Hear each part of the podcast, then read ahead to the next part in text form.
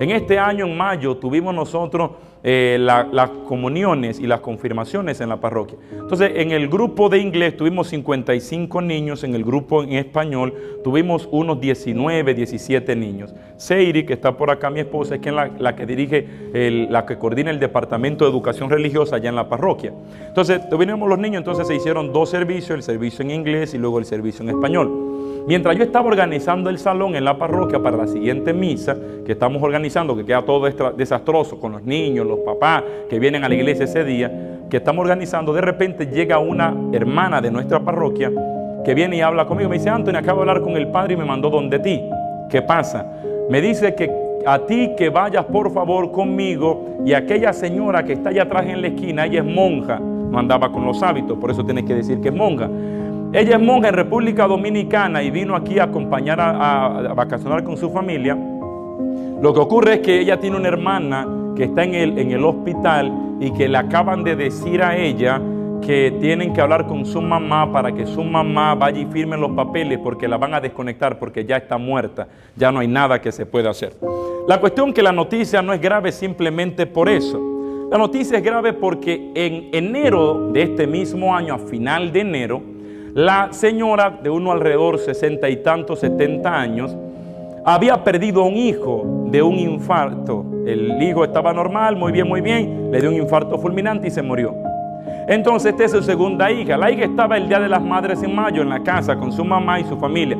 Dicen que bailó, rió, comió, se quejó un poco, dijo, tengo un pequeño dolor de cabeza que me está incomodando. Eso no, no impidió la pachanga se la gozaron. Al día siguiente ella regresaba a su trabajo, ella maneja buses escolares, regresó al trabajo, llevó a los niños mientras seguía con el dolor de cabeza, pudo llevarlo seguro, luego regresó a su casa donde su mamá, y dice la mamá que cuando llegó y subió a las escaleras de la casa, tan pronto abrió la puerta, se desplomó y cayó. La mamá llamó a la ambulancia, se la llevaron, duró como tres días, ya le dio un derrame cerebral y otros derrames más, secuelas más, que la terminaron llevando a la muerte. Ninguno de los dos tenían una enfermedad en cama.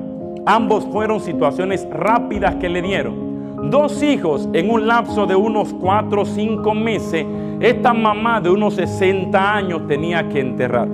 En el diccionario, si un hombre o una mujer pierde a su pareja, dice que esa persona queda viuda. Si un niño pierde a su mamá y a su papá, el niño es huérfano. Pero si una mamá y un papá pierde a sus hijos, no existen palabras en el diccionario. La Real Academia Española no existe ninguna palabra para definir, identificar cómo se llamaría eso, porque en la mente del hombre y la mujer se supone que los papás se mueren primero y después se mueren los niños. Entonces, estamos preparados para que un día nuestros hijos nos entierren. Pero la verdad es que en mi, ya casi poniéndome viejo, 28 años de vida, yo he visto un montón de amigos míos, amistades mías, que jugaron béisbol conmigo, pelota en República Dominicana, que estudiaron conmigo. Recuerdo, nunca se me olvida, en el sexto grado yo estaba. Mi mejor amigo de infancia, Nandi, se llamaba el muchacho. Un día salió con un tío de él que ni quería ir el muchachito, que el tío iba a comprar algo. Vamos, vamos, acompáñame. La mamá le exigió, vete, vete, montate. Se montaron en el motor, salieron, fueron a un colmado a comprar algo, una bodega, lo que son de otros países. Bajaron en una bajada cerca de la autopista. Cuando quiso subir al terminar, vino un vehículo,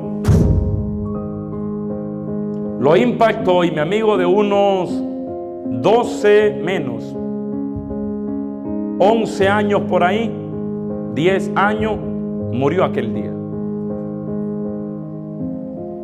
Mi mejor amiguito de infancia. He visto a otros muchos, muchos, muchos, créanme. Para morirse solamente existe una única condición. Hay que estar vivo para morirse. No importa los años, no importa la edad. Se muere la gente que está viva. Entonces mi pregunta vuelvo a hacerla de nuevo. Si hoy tuviéramos que llegar al tribunal de Cristo y tener que darle cuentas a Dios, estamos preparados para pasar ese examen donde no hay nada que hayas hecho que Dios no lo sepa.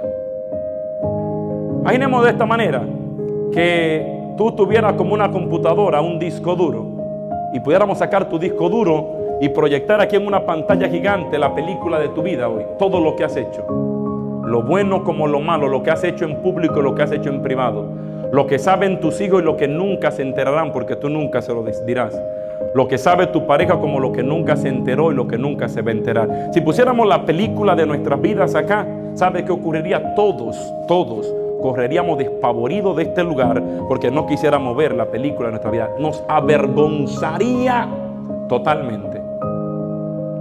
¿Estaríamos preparados para ver a Dios cara a cara, sin nada oculto, sin caretas, sin máscaras?